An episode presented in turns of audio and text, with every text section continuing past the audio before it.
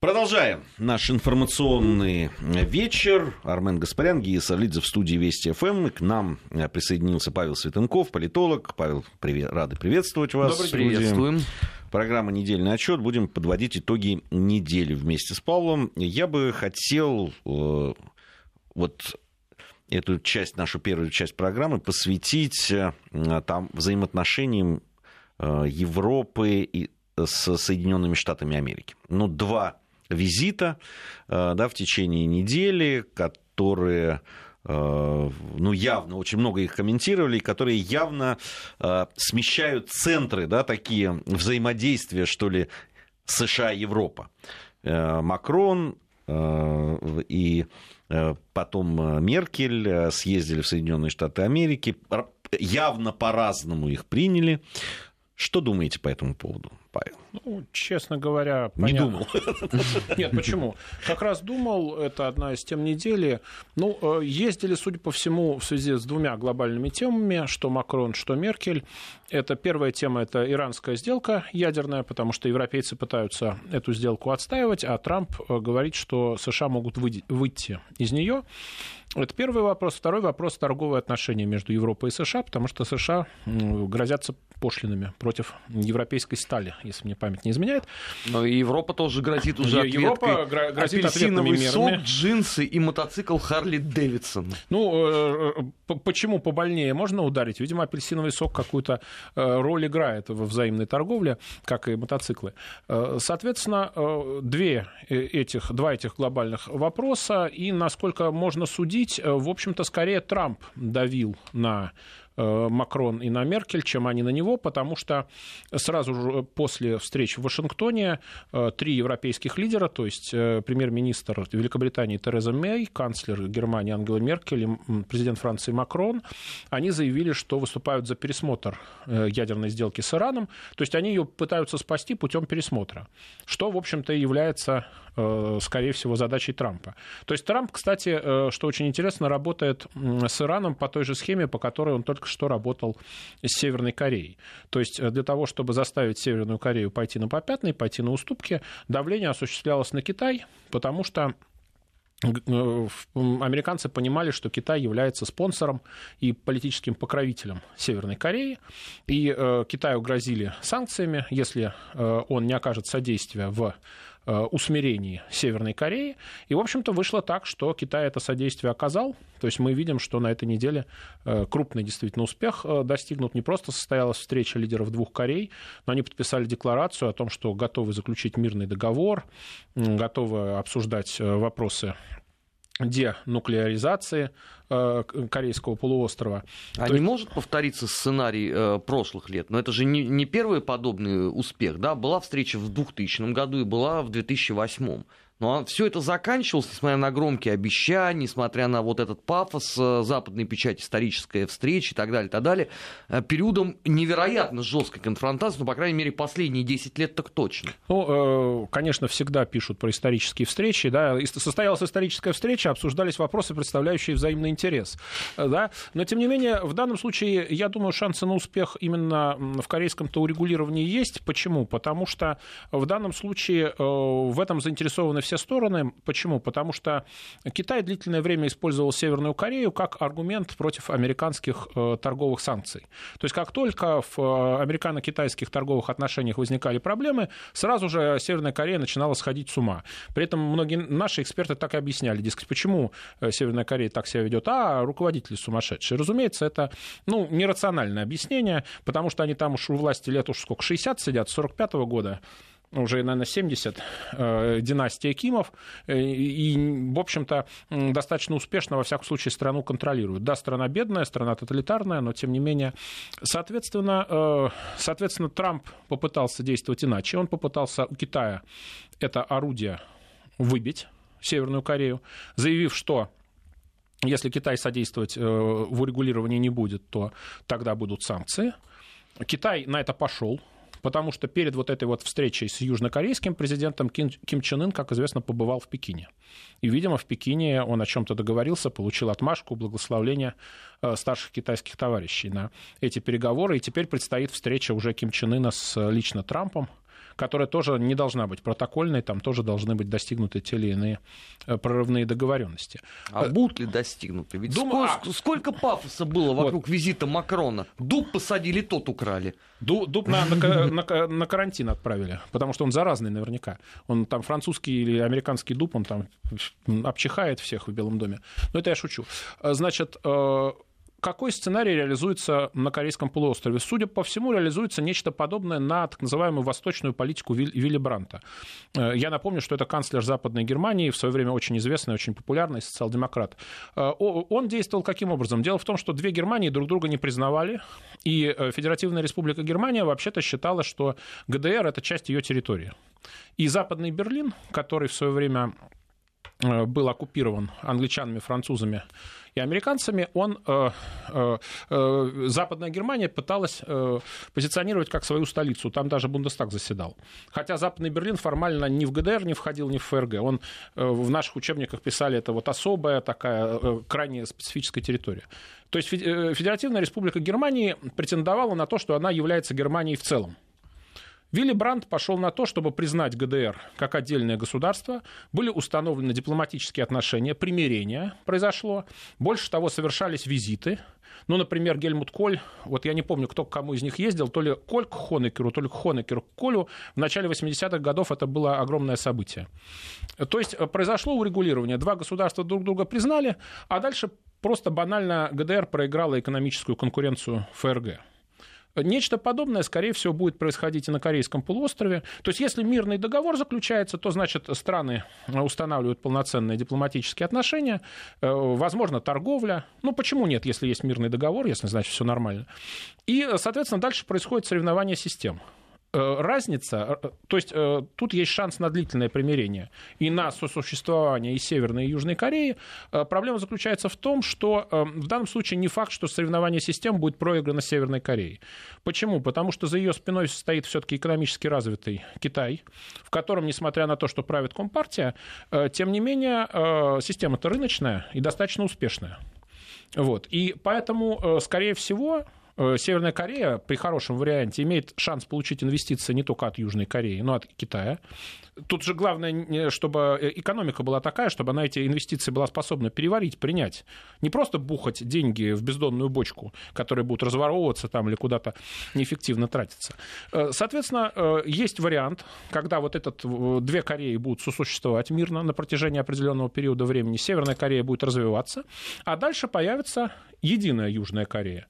Не сейчас. Сейчас южные корейцы, когда им говорят об объединении, не хватаются за голову, потому что надо будет потратить триллионы долларов на обустройство Северной Кореи. У них просто таких денег нет. А Северная куда деть э, поколение людей э, из Северной Кореи, выросших э, на фанатизме э, по идеям Чучье? Ну, слушайте, а куда... Как это выковыривать из голов? А куда девать поколение людей, которые в Китае были этими, как это называется, красными охранниками, хунвейбинами? Ни к чего, прекрасно Китай их всех переварил, и сейчас э, О, они все на пенсии. Прошли го десятилетия, ну, так, я бы и сказал. Тут, скорее и до всего, сих пор, про... кстати, они оставили, э, оставляют следы свои. Так да, что нельзя и... сказать, что их целиком и полностью ну, куда-то я, убрали. Я, я согласен, но я думаю, что тут проект тоже на десятилетия.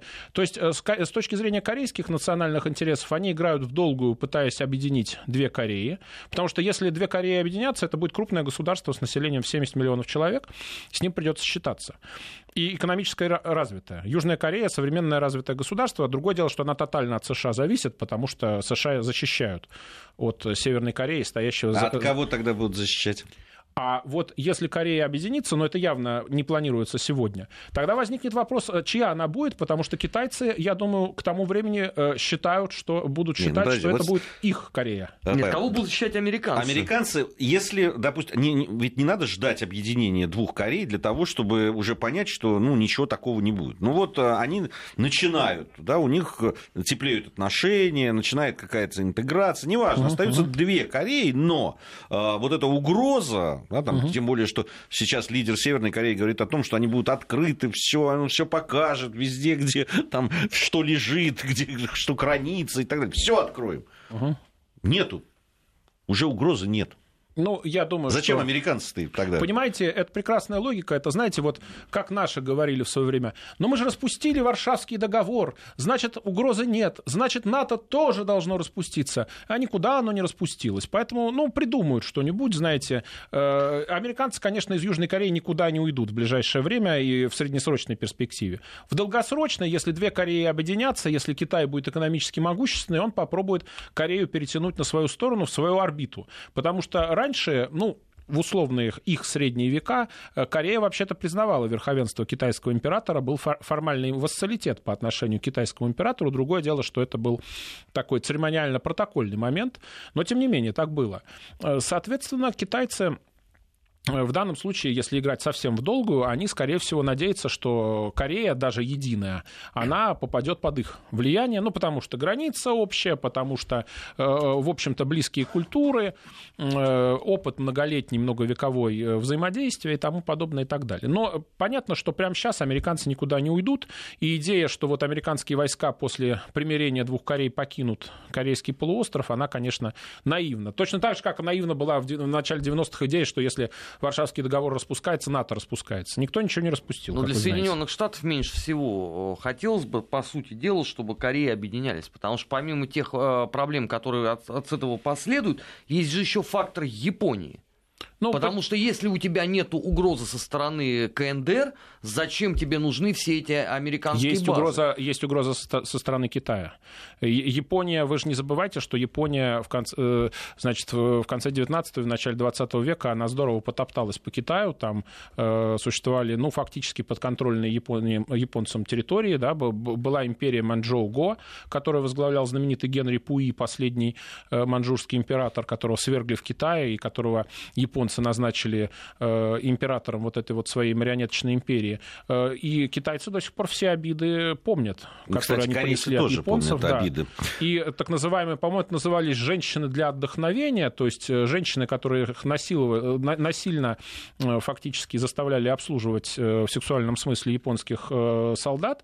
Так вот эти женщины, память о вот этом унижении до сих пор и в Корее, и в Китае есть, и используется очень серьезно в случае возникновения дипломатических обострений между э, Японией и Кореей или Японией и Китаем. То есть э, Япония-то по-прежнему, она, э, с одной стороны, она претендует на лидерство в регионе, потому что после реформ XIX века Япония в какой-то момент превратилась в лидера всего региона.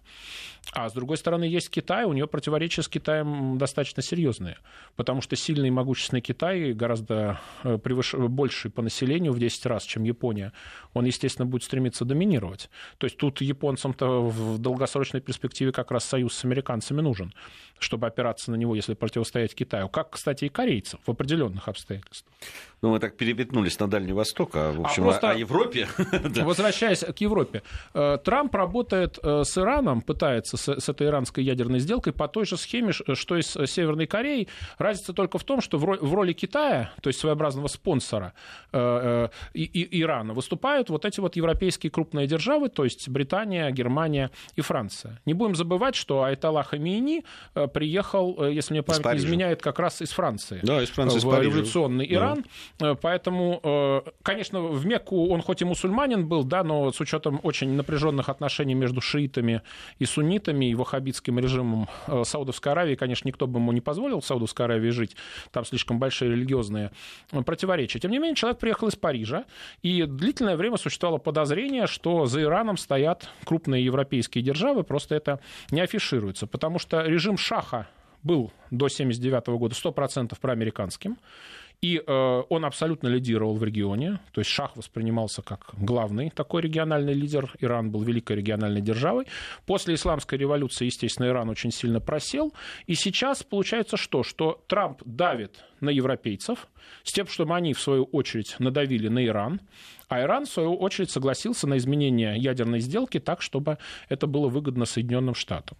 Э, а И в чем выгода? Я вот э, не очень понимаю. Вот, ну, вот в чем выгода? Ну, насколько... Что невыгодно э, в той сделке, которая существует? Ну, насколько я понимаю, там они опасаются, что Иран все равно продолжит изготавливать ядерное оружие, что это только передышка, это ядерная сделка, и, соответственно, они хотят больших гарантий Там упоминаются, например, вопросы изготовления ракет, вот в заявлении трех лидеров европейских государств. То есть они хотят, насколько можно судить, больших гарантий. То, что Трамп, конечно, грозит вы, грозится выйти из сделки, но проблема заключается в том, что если он выходит, что взамен? Вот, а, поэтому... а, а Иран что-нибудь э, в качестве гарантии получает? Ну, глядя на то, что происходит в Сирии, какой человек захочет просто демонстративно начать в одностороннем порядке что-то реализовывать? Ну вот это на самом деле глав, главный вопрос. Иран может получить э, снятие санкций, Иран может получить э, какие-то преференции. То есть его один раз уже обманули со снятием санкций, обманут еще раз? Ну там что, что-то, насколько я понимаю, сняли, только э, не все. Вот. Соответственно, тут вопрос, удастся ли им договориться. Может быть, и не удастся. Соответственно, Трамп пытается это сделать мне по кажется, той мне же... кажется, Ирану стоит подождать. Почему я так подробно вспомнил про Корею? Потому что используется в сущности та же схема. Для того, чтобы значит, продавить Иран, давят на неформальных спонсоров и покровителей, на европейцев. Ну да, европейцы, у европейцев очень много экономических интересов э, в Иране, совершенно очевидно. Э, они, собственно, и лоббировали, и продавливали эту сделку с Ираном. Э, ровно для того, чтобы те инвестиции, которые делались так скажем, даже в то время, когда санкции были, э, частично, когда их убрали, стало легче, и довольно много, особенно французы, э, э, насколько я понимаю, вложились в Иран, и они не очень хотят от этого отказываться, так же, как и Германия. Но там у, ведь вопросов таких принципиальных особенно когда Меркель приезжала к Трампу, помимо Ирана было еще два вопроса. Это э, финансирование НАТО со стороны Германии, то есть эти пресловутые 2%, а это подсчитали примерно 73 миллиарда долларов э, в год. Ну, еще надо приплюсовать э, некоторых лимитров европейских, за которых Германия доплачивает. Доплачивает, да. Ну, вот. Но сама Германия где-то 73 миллиарда. Да? И понятно, что никаких этих денег, учитывая коалиционный характер сейчас правительства, которое создано да, в Германии... почти всегда коалиционная Да, но сейчас там есть сделка. Раньше-то попроще Меркель было. Сейчас там э, абсолютно точно. И не этих денег она не сможет дать, не устроив э, очень серьезный правительственный кризис. Это, это второй вопрос. И третий – это торговая война ну, да, между вот, вот эти... И, насколько я понимаю, вот из того, что я слышал, из того, что Меркель заявляла и так далее, ни по одному из вопросов, ни по иранской сделке, ни по деньгам в НАТО, ни по э, торговым вот этим делам, нигде Меркель, в общем, не уступила. Ну, не уступила и не преуспела. Трамп пришел, если говорить о торговле, Трамп пришел с лозунгом, что надо заключать э, лучшие торговые сделки. Он все время говорил, что предшествующие администрации вели себя глупо, заключали неправильные, невыгодные США сделки, что он это изменит. Он это действительно пытается изменить, давя и на европейцев, и на Китай. Э, и цель вполне рациональна – уменьшить американский торговый дефицит, как в торговле с Европой, так и в торговле с Китаем. Я думаю, что и по тому, и по другому направлению, я думаю, что и европейцам, и китайцам придется пойти на уступки, естественно, не тотальные, полностью дефицит не исчезнет, но э, сделать что-то, чтобы он сократился, э, вполне по, сил, э, по силам как европейцам, так и китайцам, а Трамп это может представить как свою победу на внутриполитическом рынке. Дескать, смотрите, на сколько, столько-то десятков миллиардов или даже сотен миллиардов удалось сократить дефицит. То есть Америка в данном случае, в общем-то, действует в своих интересах, и европейцам тут достаточно сложно возражать, ну, потому что если есть дефицит, если есть дисбаланс, ну, давайте обсуждать, давайте пытаться этот дисбаланс э, э, сократить. Это вполне э, в логике, в общем-то, западных торговых отношений. Соответственно, я думаю, что Трамп будет давить и дальше, а европейцы в какой-то момент придумают вариант совместно с американцами, их торговые представители, как дефицит снизить. Полностью убрать его, конечно, я думаю, Э, они не смогут. Ну вот снизить вполне реальная задача.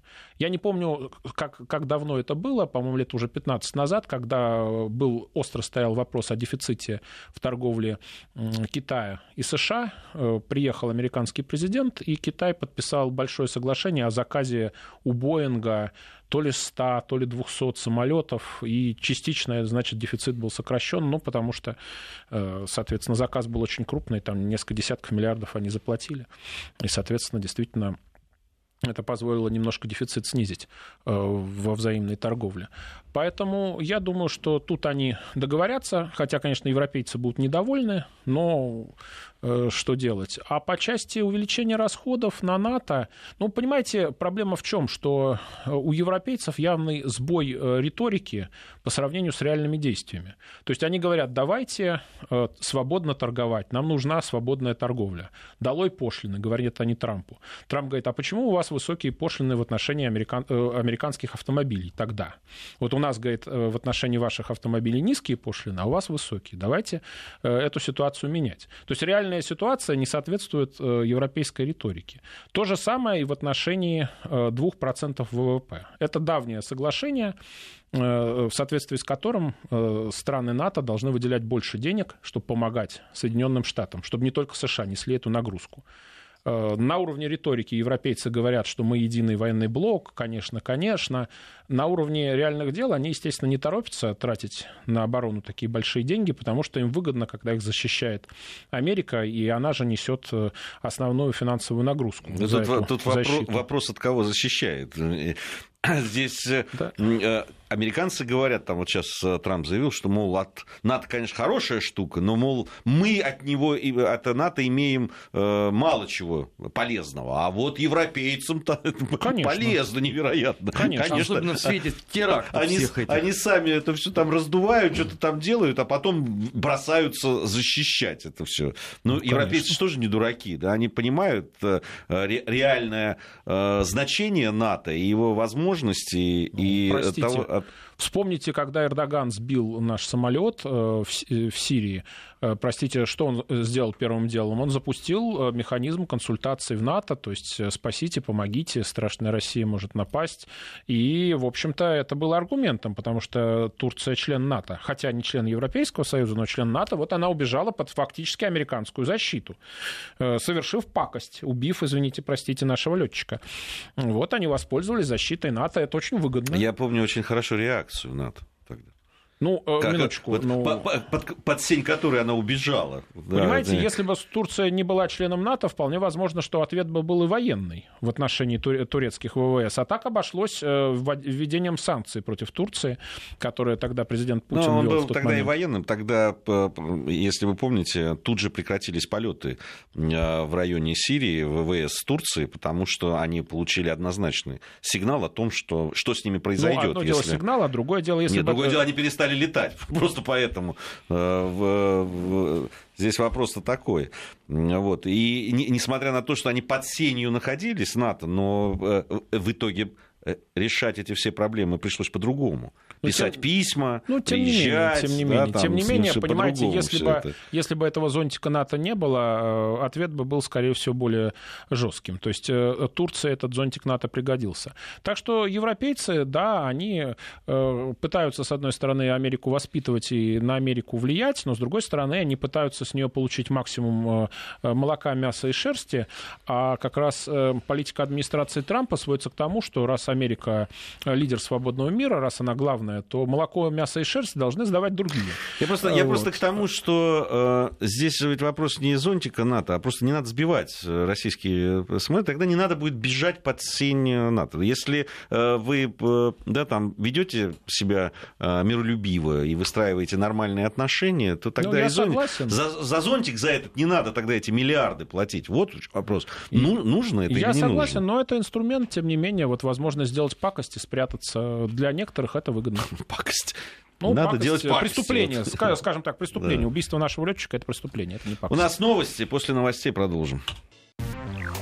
Недельный отчет. Подводим итоги. Анализируем главные события.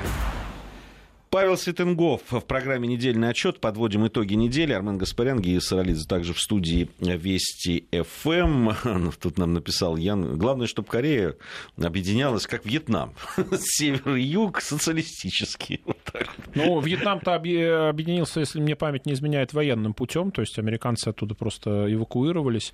В данном случае, думаю... И больше того, я думаю, что во многом э, успех экономической Южной Кореи связан был с тем, что американцы посмотрели на опыт Вьетнама и поняли, что если они, Южная Корея будет оставаться одной из самых нищих стран мира, а она в какой-то момент именно таковой была, то ничего хорошего не будет, и Северная Корея просто победит в какой-то момент. И поэтому было очень много сделано для того, чтобы Южная Корея превратилась в нынешнюю Южную Корею, то есть очень развитое, по сути дела, западное государство. Да, правда, было там много всяких скандалов, э, ну, коррупции, коррупции и так далее, совсем в, в недавнем прошлом.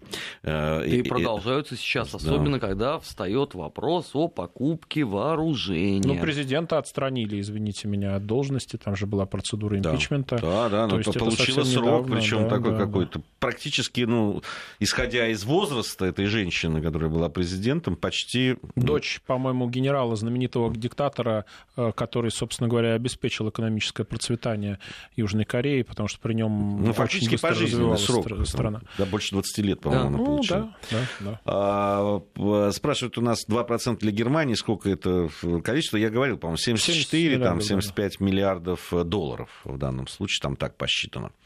А, по поводу, по поводу Э, торговой войны, э, еще, ну давайте уже закончим тогда это. Вы сказали, что, скорее всего, договорятся, там, э, хотя, ну, сейчас пока позиции сторон выглядят непоколебимо. Да, ну, это... понимаете, извините, что прерываю, да. да, Трамп пришел не с программой экономической войны, а он пришел с программой э, «Я хороший предприниматель, раньше сделки заключались плохие, невыгодные Америке, сейчас я заключу выгодные Америке сделки».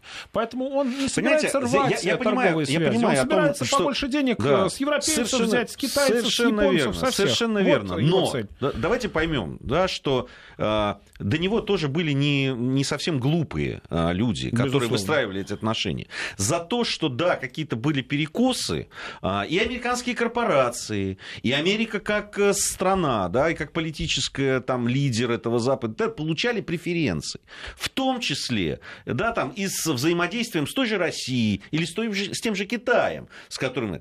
Знаете, когда вы говорите, нет, теперь я пришел, и мы будем играть по другим правилам, тогда правила меняются все. Понимаете, если вы говорите о том, что у нас будет теперь хорошая сделка для нас, то тогда им говорят, отлично, но тогда давай-ка ты вот сюда не лезь, вот мы тут э, строим газопровод, и вот мы здесь будем тогда по другим правилам играть. Но так не бывает. Бывает. Бывает. Бывает. бывает. бывает здесь, здесь еще один вопрос есть. А у Европы Это... Есть еще в наличии столько э, лишних денег? Чтобы оплачивать все возрастающие аппетиты да, господина да, Трампа. Давайте здесь 75 миллиардов, там 100 миллиардов. Ну, давайте газ будем покупать э, сжиженный да. у, у Америки. Понимаете, ну здесь могут ведь и зароптать. Но они на самом деле уже, конечно, ропщут, э, потому что, естественно, европейцы недовольны Трампом. Но, э, с другой стороны, логика Трампа тоже понятна. Он ведь эти сделки собирается заключать с позиции силы, в том числе с, э, с позиции экономической силы и военной силы. Он говорит, ну, раз вы такие наши великие союзники, раз у нас такое великое атлантическое братство, ну, давайте побольше денег-то нам все-таки платите. Тут логика определенная есть. Нет, потому что есть, она, она не устраивает европейцев, а, боюсь. Процветание Положение Европы э, в ситуации, когда за это платит Америка, и Америка взращивает своих собственных экономических конкурентов, не устраивает Америку. Во всяком случае, Америку Трампа, ту часть Америки, которую представляет Трамп. Поэтому он, естественно, будет давить э, под лозунгом «горшочек больше вари». Да, все, соответственно... все понятно. Э, Павел, здесь вопрос. Это некоторая политика сейчас, о которой вы говорите, Трамп, она такая, да, элементами напоминает изоляционистскую позицию, Нет. такую американскую, когда, да, там мы, мы вот это наше, и мы вот здесь будем там... Нет, я с вами не согласен. Э, я, собственно говоря, несколько раз об этом писал, и я считаю эту точку зрения правильным. Э, он просто предлагает иной вариант глобализации. Тот вариант глобализации, который отстаивал, допустим, Обама, э, означал, что есть Соединенные Штаты, Соединенные Штаты, в принципе, бегают на посылках у некого сообщества уважаемых людей, которое включает в себя в том числе и европейские страны. США просто это такой, как сказать, когда Наполеона выдвинули на пост первого консула Франции в свое время, забыл кто, по-моему, Аббат Сиес говорил о том, что у него, у Аббата есть голова, а ему нужна шпага. Ну, то есть гру- глупый, грубый солдафон, который просто будет делать, чего он скажет, чего ему умные люди скажут. Это сценарий, в сущности, грубо говоря, вот администрации Обамы. То есть Америка это меч, который, или шпага, который выполняет указания умных людей. А Наполеон возвращаясь к этой метафоре, когда пришел к власти, продемонстрировал, что у него и, в общем, с мозгами все в порядке, и шпага есть, и аббата этого он э, уволил э, с должности, не помню, третьего, что ли, консула, там в какой-то короткий миг такая должность была.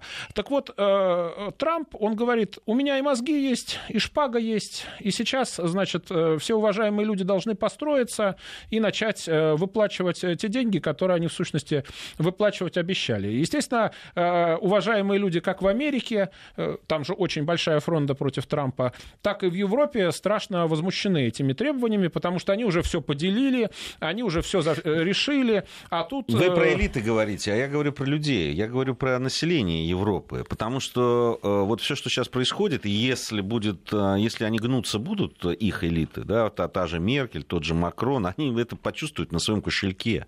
А, и, э, и, и, тогда будет уже трудно э, э, им рассказывать про то, что... Потому что во Франции ни у кого нет каких-то иллюзий. Все знают, что Макрон это ставленник Соединенных Штатов Америки да, и, и в Германии не будет иллюзий. Если там изменится сейчас и э, э, пойдут вдруг американские автомобили в Европу, да, я посмотрю, как на это отреагируют э, и профсоюзы, и, да и вообще крупный бизнес, да, тот же немецкий. Ну, не, не, так не получается. Но будут Здесь... ругаться, будут договариваться, потому что э, американская эта претензия очень простая. Они говорят, европейцы, мы вас защищаем, мы вам помогаем, вы процветаете, становитесь нашими конкурентами, в том числе и на нашем собственном рынке, э, на американском, нас побеждаете. Ведь Нам это люди могут задуматься о том, как бы защищаться по-другому. Ну, вот и все. Ну, понимаете... Ну, это, это же 75 миллиардов в год.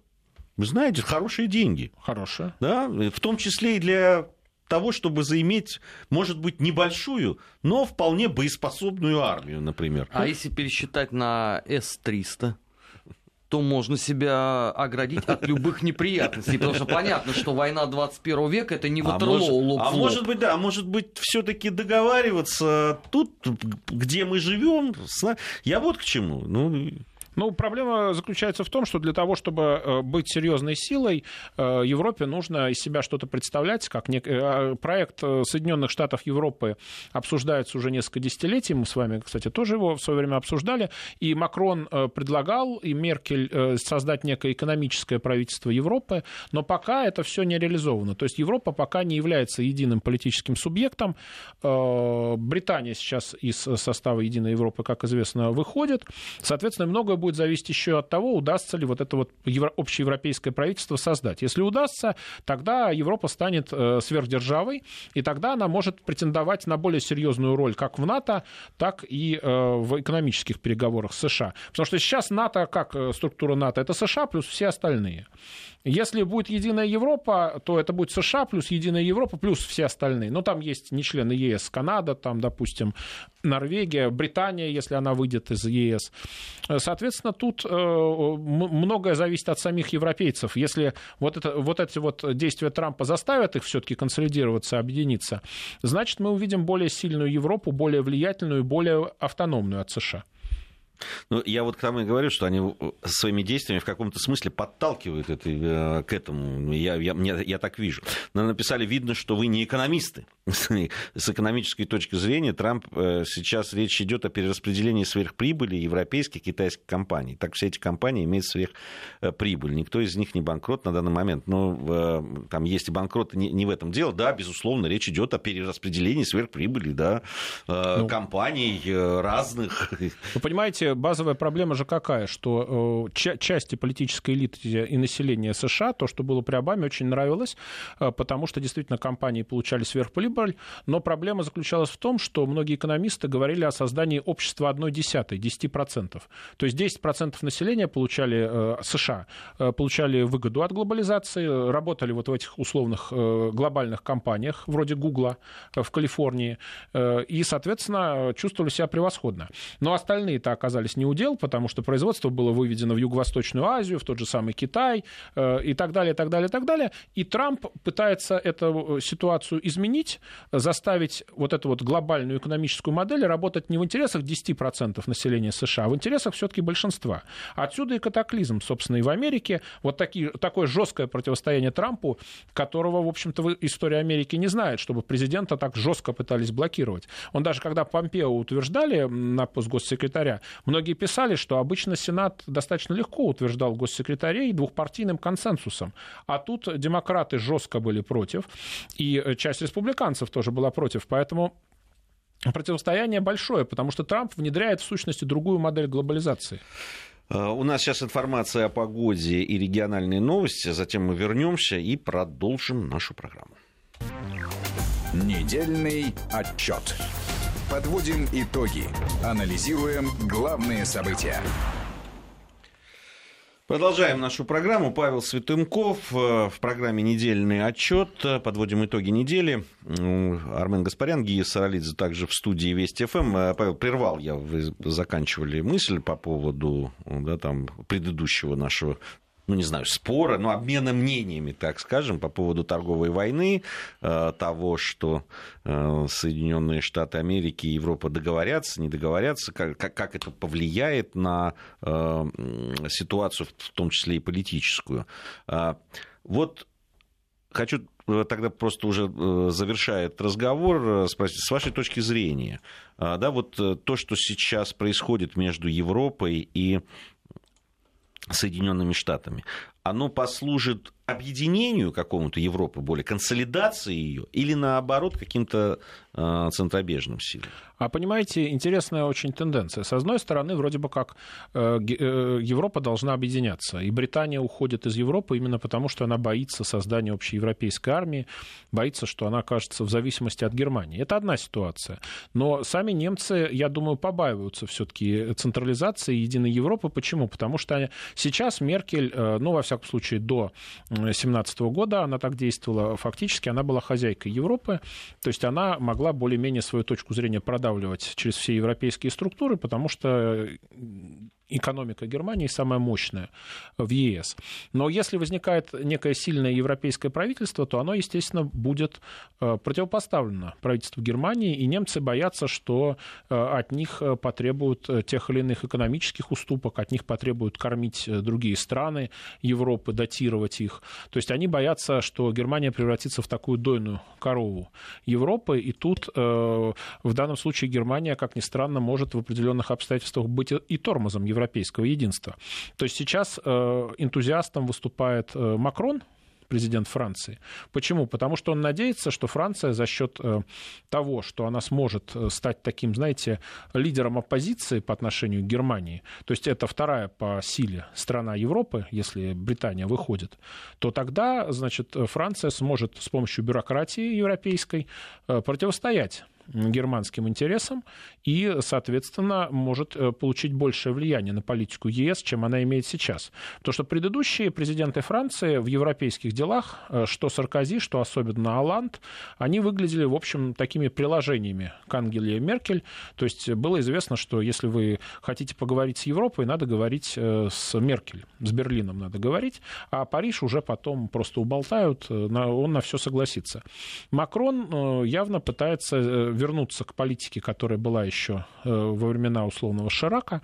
То есть он пытается за счет э, э, влияния Франции на европейские институты усилить позицию Франции в Европе. Потому что очевидно, что французы очень сильно просели при предыдущих президентах Франция утратила свое внешнеполитическое влияние, превратилась во второразрядную страну. Это очень хорошо было видно. И сейчас Макрон пытается наверстать упущенное. Другое дело, что у него пока это не очень хорошо получается. А, а может ли у нее это вообще получиться? Ну, понимаете... Э, С тем наследством, которое получила Франция. По итогам э, истории Оланда. С самим Макроном, э, потому что то, как он себя спозиционировал во время переговоров с Трампом, это, извините, не Деголь. Ну, понимаете, проблема заключается в чем? Что у Франции в свое время были традиционные союзы. В частности, у них были хорошие особые отношения с нами. Еще со времен Деголя. А Деголь возобновил особые отношения, которые, были возник... Э, которые возникли в конце XIX века, когда, э, по-моему, Александр III заключил э, с Францией оборонный союз, направленный против Германии. Франция после 2014 года утратила хорошие отношения с Россией и не стремится их, судя по всему, особо возрождать, а альтернативы этим отношениям нету, и она, по сути дела, оказывается в Европе в изоляции. При Саркози они попытались э, создать э, военный альянс с британцами, но в этом альянсе они тоже выглядят вторыми. А в альянсе с немцами они выглядят вторыми по отношению к Германии. И э, поездки Макрона к Трампу — это попытка найти какого-то нового союзника, сильного, серьезного, опираясь на поддержку которого Франция могла бы на равных говорить с теми же самыми немцами или с теми же самыми британцами. По-моему, пока получается не очень, потому что пока, кроме вот этих вот дипломатических манипуляций э, Франции это, в общем, и предъявить нечего. А с чего Макрон взял, что при выборе между Германией и Францией э, выбор пойдет в его сторону?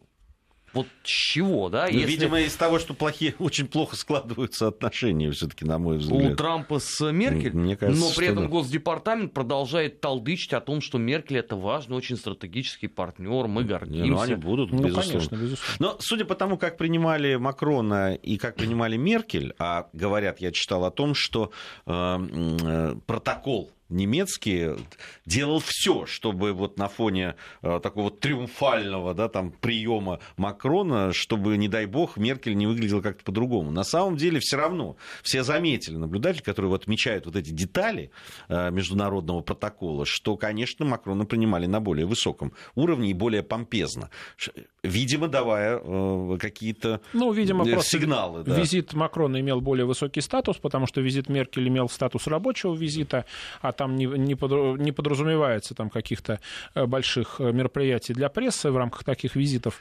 Ну вот интересно, вот у нас в новостях как раз было о том, что Макрон провел перегов... телефонный разговор с Владимиром Путиным, при этом он в Твиттере уже это опубликовал, причем там чуть ли не сам момент разговора он записал. Э, да, и, на мой взгляд, это тоже такая пиаровская акция. Ну, он сказал, что, он, что он сравнивает да. себя с Путиным, поэтому Понимаете? кому еще записывать? Вот, и, и он написал в своем твиттере о том, что он говорит, говорил как раз по поводу сделки с Ираном и так далее. Ну, понимаете, для них было бы правильным, конечно, особое отношение с Россией возобновить. Другое дело, что Макрон, видимо, психологически этого не умеет и не хочет делать. Вспомним, когда он только вступил в должность президента, он же пригласил э, Путина к себе в Париж, э, в Елисейский дворец, и всем казалось, что э, вот сейчас эти особые отношения восстановятся, ну, потому что отличная идея, и Франция будет посредником между Россией и Западом. Да, раньше это была Германия. Как Саркози явно. в свое время, в 2008 ну. году, он же был посредником и успешным после российско-грузинской гражданской войны. Э, собственно говоря, Франция сделала многое для того, чтобы э, состоялось примирение России с уже тогда администрацией Обамы. Но проблема в том, что Макрон тогда Путину просто лекцию прочел, и э, ничего не произошло. И сейчас, собственно говоря, Франция, по-моему, не очень умелую политику на российском направлении проводит. То есть было бы выгодно Франции, на мой взгляд, особые отношения восстановить с Россией, ну хотя бы частично, но мы ничего из этого не видим. То есть Макрон ведет себя так, как будто он царь вселенной, там, или реальный император французов вот в, в духе Наполеона, владеющий всей Европой, он просто читает э, лекции, э, поучает, и это совершенно не работает, потому что французская экономика э, гораздо менее мощная, чем Германия, германская, и просто у, армия у французов серьезная, но опять-таки не, не позволяющая им быть сверхдержавой, вот как, допустим, Соединенные Штаты, и поэтому ему остается просто на уровне протокола пыжиться и говорить, что ну я же великий, я такой же великий, как Трамп. Но у Трампа действительно есть 700 э, миллиардов военного бюджета, огромная армия, система союзов и так далее. С Трампом все вынуждены считаться.